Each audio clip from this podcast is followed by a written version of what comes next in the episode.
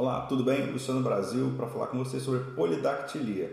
Tá? Polidactilia é o nome que se dá né, a um dedo a mais, né, a um dedo extranumerário, quando é, tem um dedo a mais no pé ou na mão. Tá? É uma alteração congênita, né, que é relativamente frequente aqui no consultório de quem lida com crianças, né, nessa questão ortopédica, tá? Não é uma urgência, não é uma emergência, né? É uma cirurgia que é feita de forma eletiva, uma cirurgia bem rápida, bem simples, para retirada desse dedo que está mais, que pode trazer desconforto em relação aos calçados, com dor nos pés, inclusive é, a questão do bullying também, por ter uma diferença em relação às outras crianças, né?